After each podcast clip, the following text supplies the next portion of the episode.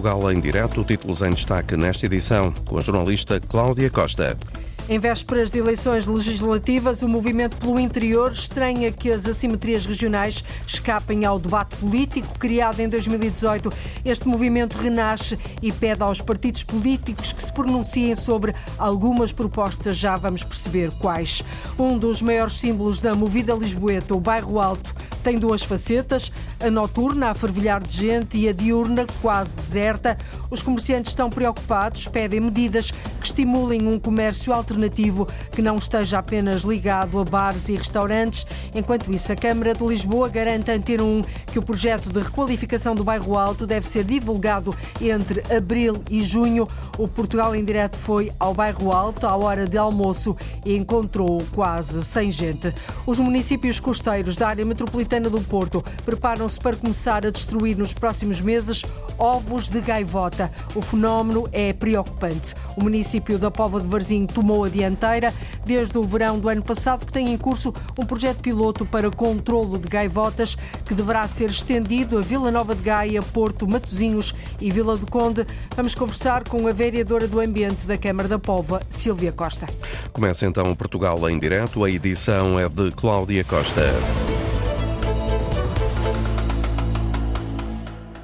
Em período eleitoral, o movimento pelo interior renasce e pede aos partidos que se pronunciem sobre as propostas para combater os desequilíbrios regionais. Esta intenção foi expressa hoje num artigo de opinião do Jornal Público. Os signatários propõem, por exemplo, deslocar para fora de Lisboa 25 serviços públicos com menos de uma centena de funcionários cada um e dizem que desde 2018, altura em que o movimento foi criado, a atenção prestada ao interior foi tímida no Namaral.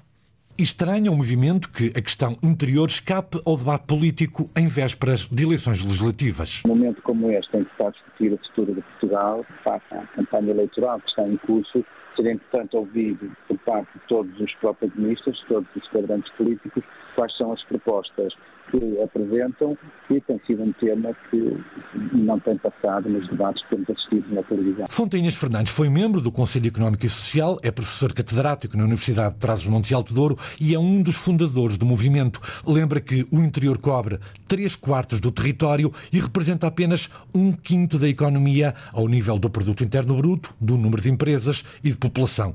É preciso, por isso, diz, avançar com outro modelo económico com base na inovação e no conhecimento ver como é que é possível atrair e fixar pessoas e para isso é preciso eh, uma mudança de modelo económico. Nós não podemos apenas centrar o setor primário, a agricultura no interior, mas sim eh, outras áreas mais ligadas à tecnologia e mesmo no setor primário é preciso uma mudança de modelo económico, ou seja, produzir produtos bens e serviços de maior valor acrescentado, o que exige inovação e conhecimento. Os signatários do movimento pedem também aos candidatos para se pronunciarem sobre a criação de redes regionais de qualificação e especialização digital. Era importante criar centros regionais de inovação em que pudesse aumentar a complexidade, o valor acrescentado dos produtos endógenos do interior. Fontanhas Fernandes exorta os candidatos a dizer o que pensam sobre a proposta do movimento de deslocar para o interior 25 serviços públicos de Lisboa, com pelo menos 100 funcionários cada um. A necessidade de atrair ao interior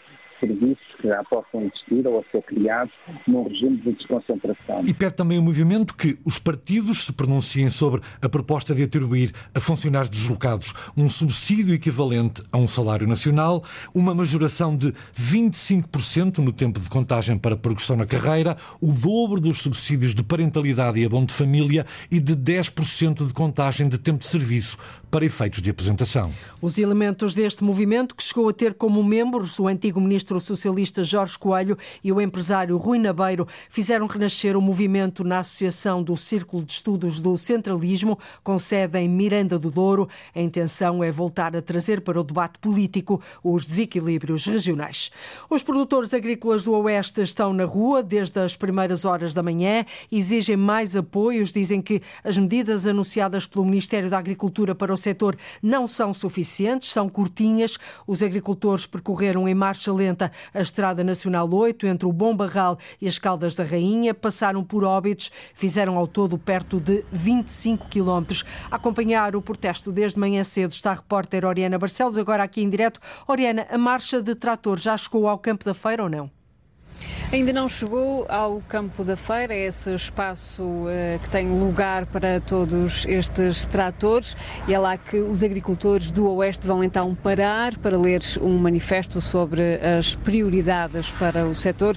É isso que traz os produtores desde o Bom Barral até aqui. Fazem questão de participar, uh, de alertar para a situação em que vivem, trazem cartazes com mensagens sobre os preços da produção, de venda ao consumidor consumidor, sobre eh, a inflação e a concorrência também, para chamar a atenção dos políticos nesta altura de pré-campanha eleitoral para o que entendem que devem ser as prioridades para o setor na próxima legislatura. Eu tenho passado amanhã na carrinha do João Duarte, que é produtor do Bom Barral, eh, tem pomares de pera rocha, de uvas, maçãs e que se juntou também ao protesto.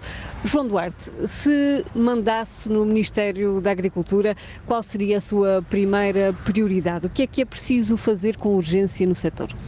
Ouvir os agricultores, saber realmente o que é que é necessário para que seja razoável para todos, para a própria economia da região que assenta essencialmente na parte agrícola e todos os setores ter alguém que saiba dialogar. Eh, em termos práticos, falamos sobretudo dos preços pagos ao produtor e da diferença eh, para os consumidores. Certo, vamos lá ver, com a inflação, com o problema do Covid, com o problema das guerras, os preços que temos a adquirir eh, aumentaram imenso. E os produtos que estamos a vender não conseguiram acompanhar nada disso. Neste momento não conseguimos fazer dinheiro nas vendas face às despesas. E sabemos que o consumidor está a consumir caríssimo. Há aqui uma disparidade enorme e todos os setores estão a trabalhar no mesmo. É isso o nosso objetivo e é trabalhar com concorrência igual de outros países em que não consegue ter as mesmas armas que nós, a nível de produtos, a nível de preços, a nível disso tudo. E as exigências que são necessárias em Portugal. Muito obrigada mais uma vez, João Duarte, produtor do Bom Barral, que se juntou ao protesto dos agricultores da Zona Oeste. Uma marcha lenta na Nacional 8, que saiu do Bom Barral cerca das 9 da manhã, com cerca de 79 veículos e que tem agora mais de 5 quilómetros de fila. Uma marcha muito longa e esta em cima de tratores e carrinhas. Os agricultores continuam assim esta marcha lenta entre o Bom Barral e as Caldas da Rainha. Este protesto foi convocado pelo chamado Movimento Cívico dos Agricultores da região Oeste e está a ser acompanhado desde manhã pela jornalista Antena 1, Oriana Barcelos. Também os produtores de leite podem manifestar-se nas ruas contra a burocracia que envolve os ecorregimes, medidas de apoio destinadas a promover o bem-estar animal. A direção Direção-Geral de Veterinária pediu no início deste mês documentos comprovativos do ano de 2023, documentos que os produtores têm dificuldade em apresentar em tempo útil, ou seja, até à próxima sexta-feira. Está em causa uma ajuda entre os 20 e os 25 euros. O presidente da Associação dos Produtores de Leite de Portugal, a APROLEP, Carlos Neves, pede a simplificação das regras da PAC, a Política Agrícola Comum, considera que as exigências relativas ao ano passado estão fora do prazo e devem ser ser revogadas. Este comunicado, dia 1 de fevereiro, devia ser simplesmente revogado e esta ajuda devia ser paga. E estamos a falar de uma coisa que é, como são migalhas.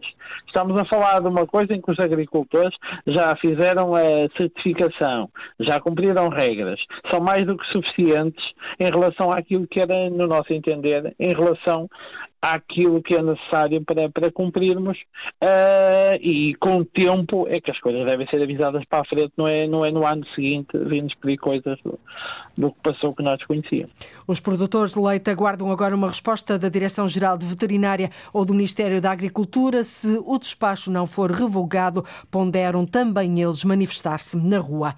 O Tribunal Judicial de Castelo Branco deu andamento à providência cautelar interposta pela Associação de Moradores do sítio da Graminha Meneza, no Fundão, que se queixam do barulho excessivo da central de biomassa. A central foi criada para produzir energia verde, mas o barulho e o pó que produz está a transformar a vida dos moradores num autêntico inferno e a pôr em risco a saúde pública. Dizem que vivem um pesadelo por ter na vizinhança uma fábrica que é um tormento, Paulo Brás.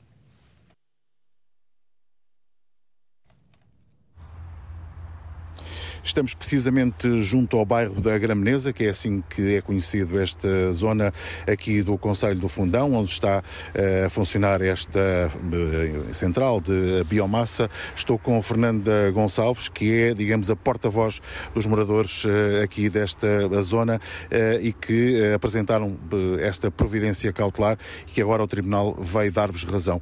Estão satisfeitos com esta tomada de posição do Tribunal? Sim, satisfeitos estamos, porque hum, foi uma vitória em termos de que as pessoas tomaram conhecimento da nossa situação finalmente, hum, porque é uma situação muito degradante para a saúde pública. Hum, temos várias pessoas muito doentes, cada vez mais doentes. Inclusive, eu tenho um vizinho que foi operado ao coração e que nunca teve descanso, como é óbvio, agravou-se a situação.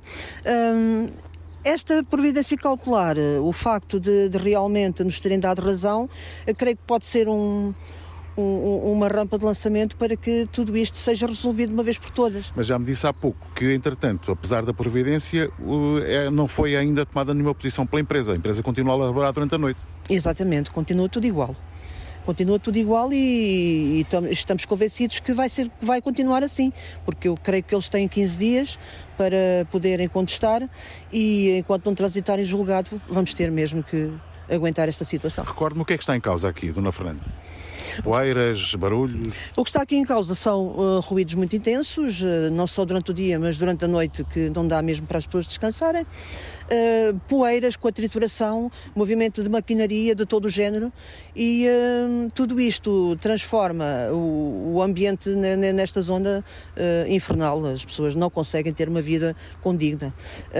não, são pessoas que trabalham na agricultura, não conseguem estar nos terrenos descansados. Estamos em altura de podas e, e de, de, de enxertias e as pessoas realmente não conseguem mesmo trabalhar. É, é, impossível, é impossível. As pessoas andam estressadas, andam completamente desgastadas com esta situação. Portanto, a ideia seria mudar a fábrica, que já não é possível, mas salvaguardar pelo menos a situação dos postos de trabalho. Com certeza, nós temos o máximo de respeito pelos postos de trabalho das pessoas. Como é óbvio, desde que a empresa foi montada, nasceram várias empresas, outras empresas que trabalham para para a Central de Biomassa, que, que tem vários postos de trabalho e, uh, é assim, independentemente de, de, desses postos de trabalho, também acho que as pessoas têm que ter um pouco de respeito por nós que estamos aqui há dezenas de anos e que temos que, temos que manter também os nossos postos de trabalho, que é a agricultura, e as pessoas têm que ter um pouco de respeito também por isso. Como nós respeitamos a eles, e creio que isto pode ser resolvido de, de uma forma consensual, uh, desde que a empresa queira, tirando daqui a trituração e triturando no, outro sítio, porque isso não depende da central de biomassa, não depende. Uh, as pessoas podem trabalhar no sítio e trazer já o, uh, a estilha, já, já o, o material triturado. Não há necessidade de estar a fazer aqui esta trituração. Muito bem. Portanto, tem certeza, de certa forma, mantém-se, é esperar para ver o que é que vai acontecer nos próximos tempos. Para já há uma providência cautelar que, segundo aqui os moradores, também não está a ser cumprida. Vamos ver se uh, haverá ou não recurso. Para já, num contacto que tentámos fazer com a administração da empresa, esse contacto não foi possível. Ficamos também a aguardar por mais respostas sobre esta situação. O barulho e o pó da central de biomassa do Fundão a transtornar assim as populações. Dizem que estão a, está a fazer-lhes a vida num inferno. A reportagem da Antena 1 no local. Para combater o isolamento dos idosos que vivem sozinhos, sem retaguarda familiar ou em situação de dependência que os impede de participar em atividades comunitárias, a Câmara de Aroca, no distrito de Aveiro, vai passar a fazer visitas extraordinárias. É este o nome do projeto que prevê sessões individuais de 60 minutos de estimulação física e cognitiva, sempre no domicílio dos idosos sinalizados. Paula Vera isolados a viver sozinhos e com dificuldades de locomoção. Os habitantes do Conselho de Aroca, com mais de 65 anos, têm agora visitas extraordinárias. A autarca Margarida Belém explica o projeto. Temos muitos séniores que vivem sós ou que se encontram em situação de muita dependência e isolados. E, portanto, no fundo, este é um projeto que visa dar resposta a este público que são os arouquenses que precisam de, de ser estimulados eh, cognitivamente, de uma forma lúdica. Contratamos um profissional, uma, uma gerontóloga, que desenvolve estas sessões, sessões no domicílio. Já são 19, mas a ideia é chegar aos 60 60 idosos que possam fazer parte deste projeto. Um estímulo, uma companhia para um envelhecimento saudável e em comunidade. Mas o que fazem nestas visitas extraordinárias? Estamos a falar de questionários, estamos a falar de jogos, estamos a falar também de algumas uh, atividades ligadas à arte, à cultura. O que o técnico vai fazer é procurar preencher realmente um vazio. Se os séniores não podem vir a nós, vamos nós ter com eles. O investimento deste projeto é um valor simbólico, garante a autarca de Aroca, Margarida Belém. São 36 mil euros para este período de dois anos, que corresponde com o pagamento deste técnico, neste caso da gerontóloga. A ideia é até 2025, perto de 60 idosos com mais de 65 anos, receberem em casa 10 visitas extraordinárias. Um projeto para combater combater o isolamento de idosos que vivem sozinhos, sem retaguarda familiar ou então em situação de dependência, um projeto que tem o carimbo da Câmara de Aroca. A Câmara da Sertã, no distrito de Castelo Branco, vai investir 170 mil euros no programa Radar Social. A ideia é criar uma equipa multidisciplinar para reforço do apoio social no Conselho. A vereadora da Ação Social, Cristina Nunes, diz que um dos objetivos é fazer diagnósticos sociais locais. Estes 170 mil euros de, do fundo do PRR tem como objetivo a constituição de uma equipa multidisciplinar, que será constituída por uh, três técnicos superiores, dois da área da gestão e um da área da psicologia, que será também o coordenador desta equipa multidisciplinar. E, e tem como objetivo termos um conhecimento melhor mais detalhado do que é o nosso território em termos de âmbito social e fazermos uma georreferenciação uh, social, sendo que esta georreferenciação será mesmo no local onde as pessoas uh, residem, onde as pessoas uh, têm a sua morada permanente ou temporária relativamente ao nosso território, ao Conselho da Sertã. Esta nova equipa do programa Radar Social vai percorrer o Conselho da Sertã ao encontro dos habitantes mais vulneráveis. São grupos prioritários. Temos a população com 65 anos ou mais, temos a população residente de nacionalidade estrangeira.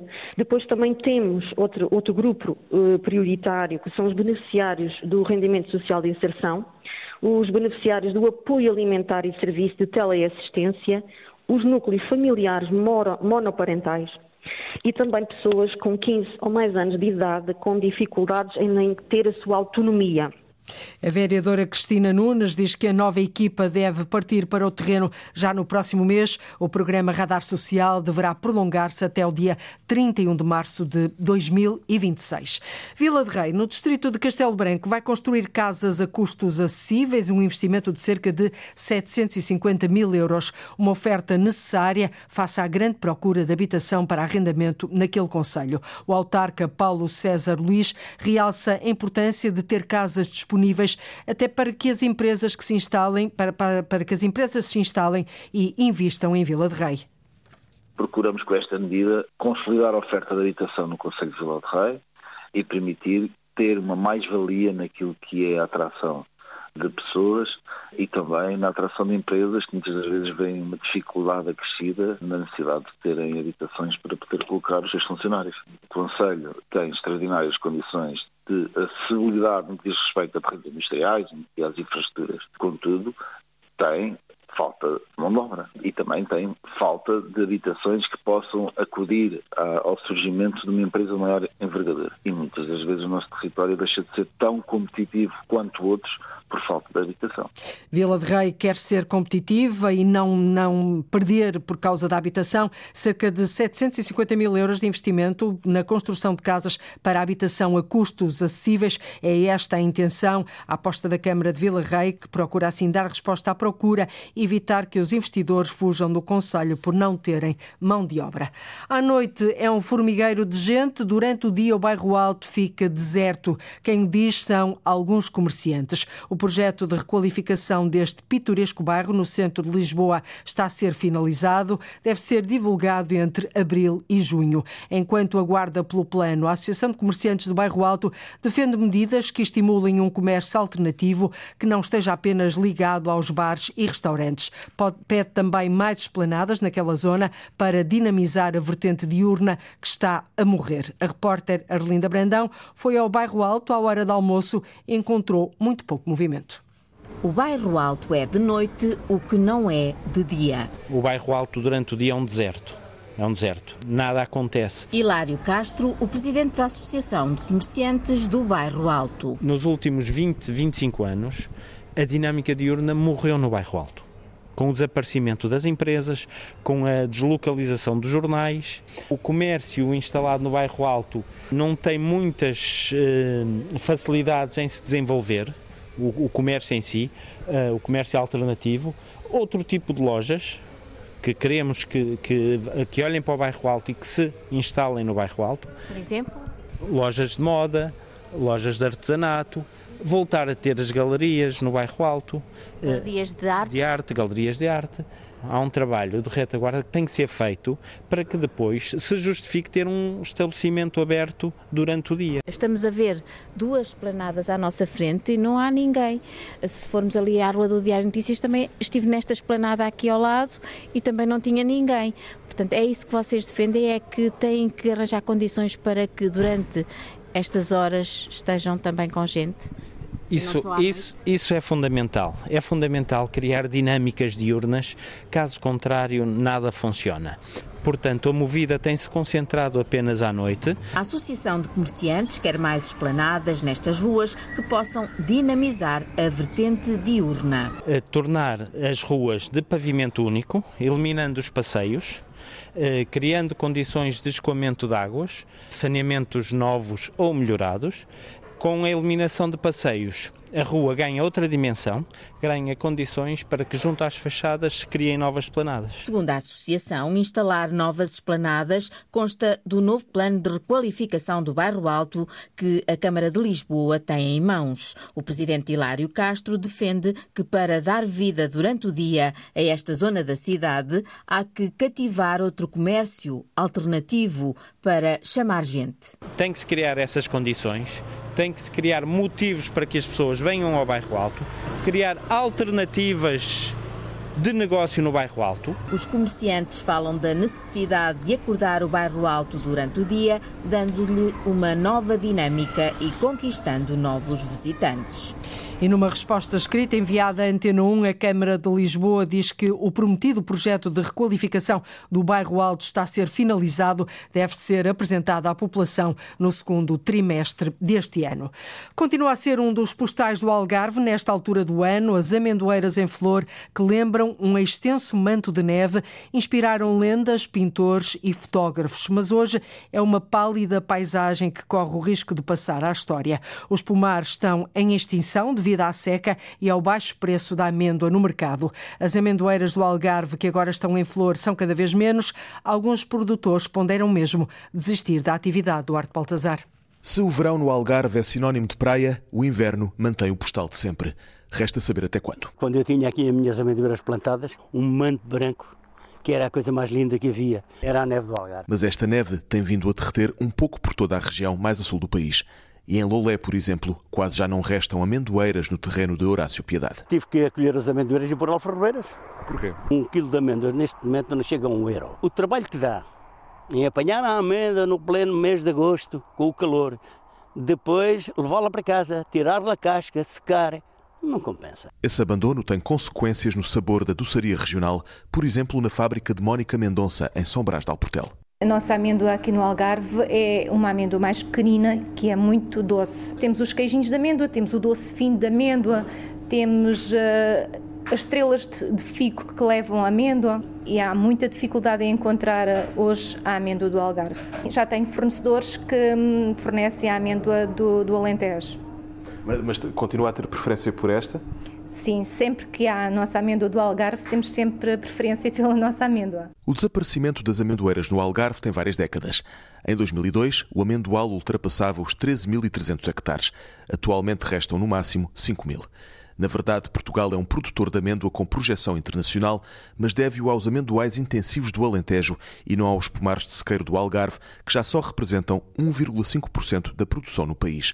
Pedro Valadas Monteiro, diretor regional de Agricultura do Algarve, explica as diferenças entre as duas regiões. O que vemos no Alentejo é que os pomares que são instalados são pomares modernos, de regadio, adaptados à, à, à produção industrial e à colheita mecânica, coisa que no Algarve não é possível fazer porque não temos área suficiente, a dimensão da nossa propriedade é mais pequena, não temos disponibilidade de água para fazer essas instalações de regadio, a precipitação é tão reduzida que já nem permite a sobrevivência das águas em sequeiro. Se é importante manter isto, então nós temos que dar aqui, criar aqui um programa de apoio aos agricultores que estão nesses territórios e que continuam a cuidar desse pomar algarvio. Isso implica nós recuperarmos uma ideia que é os pagamentos ecossistémicos. Tudo para evitar dizer um dia era uma vez o amendoal do Algarve. As amendoeiras em flor no Algarve que inspiraram lendas, pintores e fotógrafos podem mesmo estar a passar à história.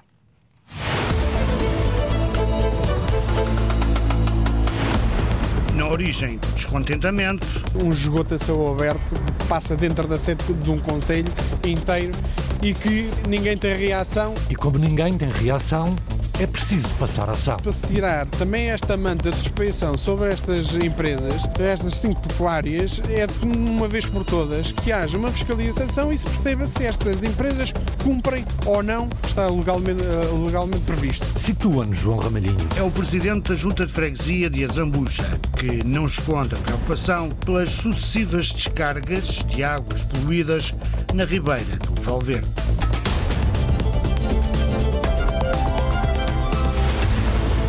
Municípios costeiros da área metropolitana do Porto preparam-se para começar a destruir já nos próximos meses ovos de gaivota. O plano que pretende controlar o número de gaivotas na costa remonta a 2020, parou com a pandemia. Em causa estão os municípios de Vila Nova de Gaia, Porto, Matosinhos, Vila do Conde e Póvoa de Varzim. Este último, Póvoa de Varzim, tomou a dianteira e já tem desde o verão do ano passado a decorrer um projeto piloto precisamente para controlo de gaivotas. Está connosco em direto ao telefone a vereadora do Ambiente da Câmara da Póvoa de Varzim, Silvia Costa. Muito boa tarde, senhora vereadora. Em que consiste este projeto piloto da Póvoa? Boa tarde. Uh, antes de mais, importa dizer que este projeto que a Póvoa está a desenvolver integra-se no plano de ação que foi da área metropolitana do Porto. pela área metropolitana do Porto. Sim. Uh, efetivamente, ele foi terminado em 2022, foi apresentado aos municípios em reunião de vereadores uh, da área, dos vereadores do ambiente da área metropolitana do Porto, com a indicação do resultado do estudo e, designadamente, a identificação das medidas que deveriam ser implementadas no uhum. sentido de tornar a área metropolitana do Porto menos atrativa para as populações de gaivotas e que pudéssemos, de certa forma, uh, com essas ações, minimizar a reprodução no espaço urbano e, com isso, reduzir aquilo que são os impactos decorrentes do estado atual uh, das coisas no, que têm a ver fundamentalmente com as elevadas populações uh, de gaivotas, fundamentalmente de uma das gaivotas, que é a gaivota de patas amarelas ou a Larus micaelis. Já vamos perceber e, os estragos que fazem. Exatamente. O que eu queria perceber agora. Disso, sim. sim, queria só concluir. Decorrente disso, uma das ações teria que ser a preparação das equipas dos municípios solicitarem o respectivo licenciamento junto do ICNF para a intervenção nos ninhos de gaivotas e, e, como dizia, preparar e formar as equipas internas do município. E aquilo que o município da Póvoa fez, efetivamente, no verão passado, foi promover essa formação às equipas da Proteção Civil para que estivessem capazes de depois avançar com os trabalhos no terreno. Acontece que. Portanto, no fundo fizemos... já tomou aqui a dianteira, não é? Isso, exatamente. E no, no terreno, Sra. Vereadora, o que, é que, o que é que estão a fazer concretamente? No, no, terreno, eh, neste momento, não estamos a fazer nada. Porquê? Porque há um momento, e o próprio estudo veio também referir isso, há um momento indicado para a intervenção, uh, para a intervenção nas gaivotas, que será o período mais indicado para essa intervenção, será durante o período de nidificação.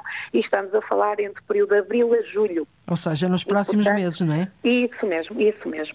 Portanto, o que nós fizemos neste momento foi tratar de todo o procedimento administrativo, dos uhum. pedidos de licenças para a intervenção, dar a formação às nossas equipas, preparar também os EPIs e a formação destes nossos colaboradores uh, em, de trabalhos em altura, que é uma formação que está já planeada para decorrer no, uhum. próximos, num momento muito próximo, para que efetivamente eles possam também efetuar estas ações dentro daquilo que são os parâmetros de muito segurança. Bem. E depois esses procedimentos vão ser estendidos aos restantes municípios, não é? Vila Nova de certo. Gaia, Porto, Matosinhos, Vila de Conde. Senhora Vereadora, mas em que é que vai consistir esta destruição de ovos de gaivota? Como é que vai ser feito isto?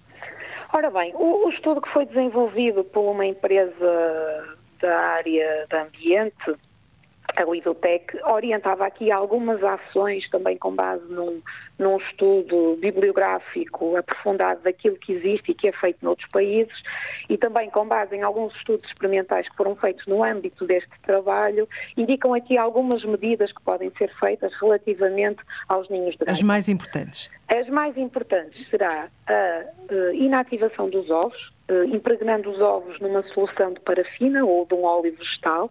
Isto irá, irá evitar que se efetuem as trocas gasosas entre o interior e o exterior do ovo e leva à morte do, do embrião. Outra intervenção será remover os ninhos também e remover os ovos, sendo que há algumas indicações de que ao remover os ovos das espécies, dependendo da altura em que se encontra, a espécie pode, hum, pode ter uma postura de substituição. E, portanto, aí nós não estaríamos a resolver o problema. Uh, daí que a orientação um, será mais indicada para a inativação dos ovos. A aplicação do tal óleo em ovos. Através da utilização sim. de drones adaptados, em situações Bom, em que os ninhos isso. sejam de difícil acesso, não é? Isso, isso foi uma das situações que, tinha, que estava também na base deste trabalho, uh, mas que envolvia também aqui uma, tipo de um desenvolvimento de tecnologia que acabou por não ser desenvolvido. Hum. Estava previsto inicialmente, mas acabou por não ser. Então testado. não vão utilizar drones neste projeto? Nesta fase, nesta fase não, não quer dizer mas que por falta de dinheiro. Possam. Não, não, apenas porque a solução tecnológica não foi desenvolvida pela empresa okay. dentro do plano que estava inicialmente previsto. Agora importa perceber, vereadora, um, o porquê, uh, qual é o grande perigo que, que as gaivotas um, representam, uh, sobretudo nestes municípios costeiros da costa portuguesa? Uh, ora bem, os, os, os, danos que nós temos reportados naquilo que é a nossa realidade, mas também do, do resultado que foi o, o estudo prévio com, entre os diferentes municípios e que levou até a desenvolver este trabalho, esteve naturalmente relacionado principalmente com a agressividade, porque durante o período de nidificação e com o facto das gaivotas cada vez mais um, invadirem o espaço urbano, uh, nos locais onde elas fazem as suas posturas, acabam por ter um comportamento muito agressivo com as pessoas. Portanto, nós também aqui na Pova temos Há relatos, relatos inclusivamente, Há relatos, é? de atacarem algumas pessoas que estão a comer nas esplanadas, nos restaurantes. Uh, comer nas esplanadas, nos restaurantes, também nos recreios das escolas, os meninos a lancharem e também serem sujeitos a ataques a voos rasantes das gaivotas com o objetivo de lhes roubar a comida, um, ataques só pelo simples facto das pessoas passarem na proximidade onde existe um ninho, Uh, o ruído, também temos uh, de facto bastantes reclamações do ruído que as gaivotas provocam e danos nos edifícios, uh, nos edifícios, nas viaturas que estão também Nos edifícios, quando falamos de danos nos edifícios, pode mesmo corroer, não é? O... Isso quer por depósito dos excrementos das gaivotas, que são muito agressivos, não é? muito corrosivos, mas também por, por elas se movimentarem nas coberturas dos edifícios e picarem também com o bico as próprias uh, coberturas. Portanto, este, este, não é um tema propriamente fácil, presumo eu, não é? Não, Quando se não. está a destruir ovos e a impedir aqui o desenvolvimento de embriões, mas no seu entender, ou no vosso entender, e neste caso estamos a falar de um projeto da área metropolitana do Porto, um, está, pode estar em causa também o bem-estar das populações, ou deve estar em causa o bem-estar das populações e a própria segurança das pessoas? Sim, efetivamente. E foi isso que prevaleceu. Foi isso que prevaleceu, porque temos que, naturalmente, salvaguardar e proteger as espécies selvagens, e as gaivotas não, não deixam de ser uh, espécies selvagens, mas, de certa forma, assegurar aqui um controle populacional porque se não o fizermos, o que vai acontecer é que os danos vão sendo cada vez maiores e isto tem impactos significativos, quer na qualidade de vida das pessoas, quer mesmo na saúde pública. E daí ter sido importante os municípios terem se entendido nesta matéria, uhum. principalmente os do, os da do Orla litoral, Costeira, não é? da Orla Costeira. E, e é só a norte ou, ou, isto depois irá, mesmo não, para não. finalizarmos, vai estender-se aos restantes municípios da costa portuguesa? Eu acredito que sim, eh, porque isto é um problema que é comum a toda a costa. Aliás, eh, recordo aqui que em tempos, mesmo nas berlengas, já houve algumas medidas, mesmo uhum. levadas a efeito pelo próprio ICNF, para o controle da população, porque estava completamente descontrolada. E quando uma população fica descontrolada, eh, claro que se provoca um desequilíbrio em todo o ecossistema, e no ecossistema urbano ainda mais, não é? E temos que conciliar aqui os, os diferentes interesses da espécie, mas acima de tudo também das populações, porque estamos a falar de espaço urbano. E eu acredito que sim, que em, em função também dos resultados que se forem obtendo com a implementação do plano de ação, uhum. agora uh, nos diferentes municípios. Até junho, não é? Porto, até junho tem que estar tudo é pronto. Julho, até julho, julho, até julho altura da nidificação das gaivotas, isso não é? mesmo, isso mesmo. Portanto, Há algumas até... ações uhum. que podem ser feitas depois desse, desse, desse momento, que significa fundamentalmente a remoção dos ninhos, Sim. para evitar que elas voltem ao mesmo ninho no, na época seguinte. Mas a, a, ação fundamental é agora durante o período da nidificação e que irá de abril a julho. Muito bem. E será um projeto a acompanhar e depois perceber se esta iniciativa de municípios costeiros da região norte pode ser estendida ao todo do território Exatamente. nacional. Vereadora Silvia Costa, foi um gosto tê-la connosco aqui no Portugal Muito em Direto. Obrigada. Até breve. Obrigada. Até breve. Há dias em que mal se consegue respirar, é o que dizem alguns moradores que vivem muito perto das cinco suiniculturas que existem na freguesia da Zambuja.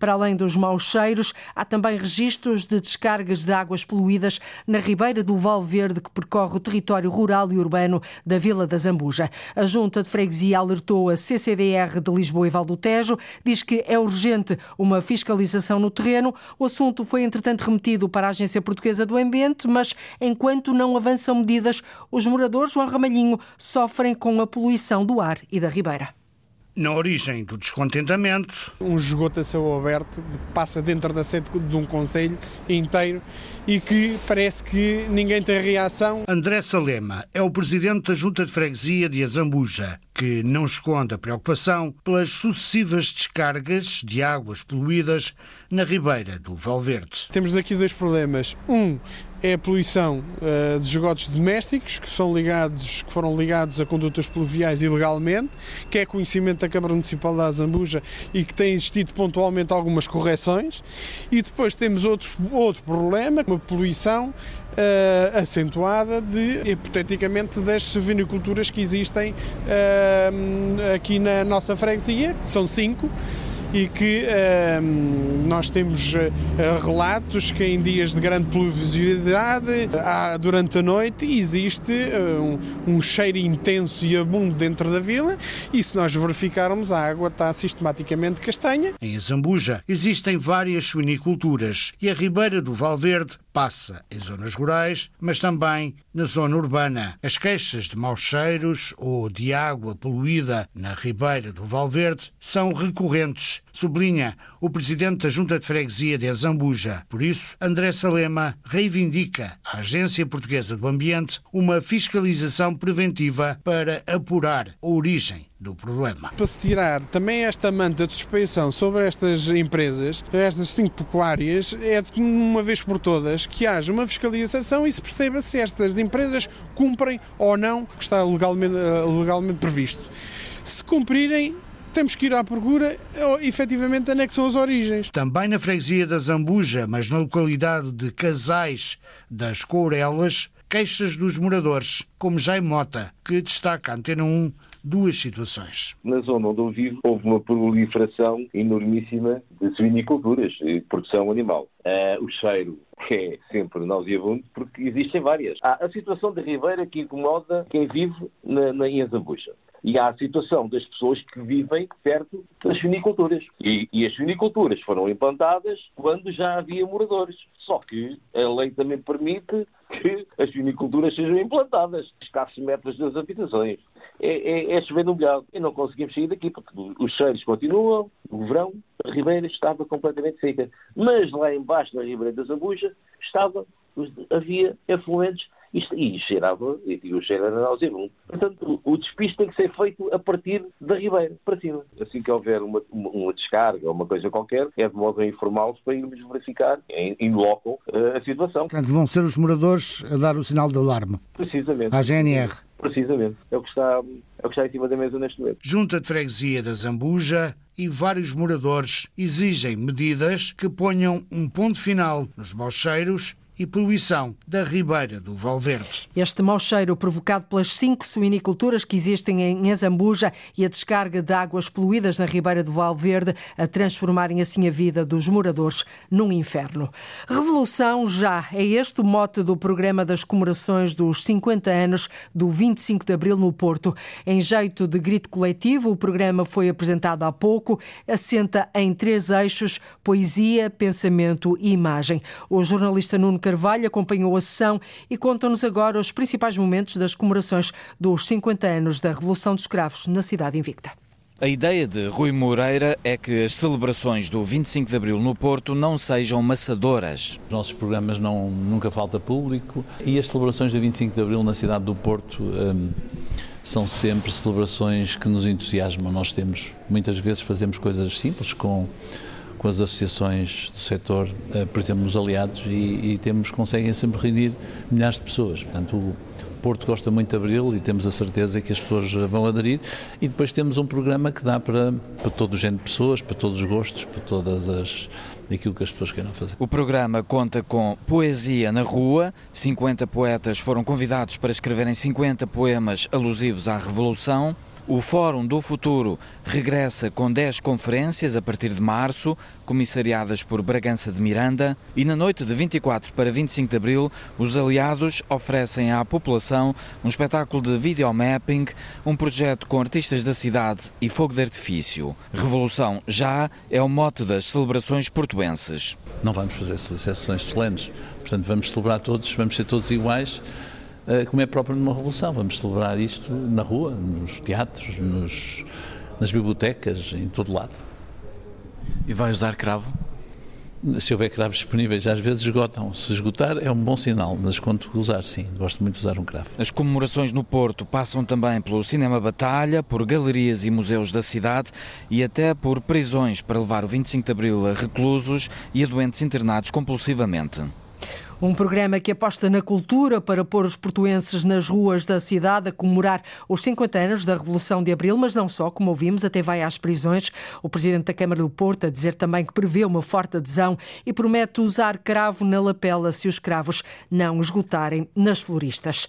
De volta ao Batalha, o Festival Internacional de Cinema do Porto, o Fantasporto, vai começar já no início do mês de março. Filmes inéditos vindos de 30 países vão estar em estreia nacional no Cinema Batalha batalha naquela que é a edição 44 do Fantasporto. Este ano, Cláudia Aguiar Rodrigues é o cinema asiático que vai brilhar no festival que teve um investimento de 100 mil euros. Bonjour, Serbe Cruel. Chama-se Testament. O filme de abertura da edição 44. E mais do que um grande filme, é também uma visão muito uh, correta, muito filosófica da visão que as pessoas mais velhas têm sobre o mundo de hoje, sobre o avanço da tecnologia, sobre os grandes problemas climáticos, o ativismo, por exemplo. Bem, bem, uma edição que Beatriz Pacheco Pereira, uma das diretoras do Fantasporto, explica ter como grande foco o cinema asiático. A China e o Japão têm grandes filmes e fizeram um grande investimento no Fantasporto este ano. Por exemplo, o, o Creation of the Gods, que é o filme de encerramento, é o melhor filme chinês deste ano. Temos filmes de, da Índia, por exemplo, estou só a falar dos, dos, asiáticos neste momento. Temos o Hideo Nakata, que é o homem que fez o The Ring. Mas o mapa do cinema que vai estar nos ecrãs do Batalha estende-se até a Europa e a América do Norte. Temos uh, 18 antestreias mundiais, e temos também a antestreia mundial de um filme uh, americano, mas feito por um europeu, chamado Heartstrings, que tem uma particularidade muito interessante, que é vai trazer os seus uh, atores principais.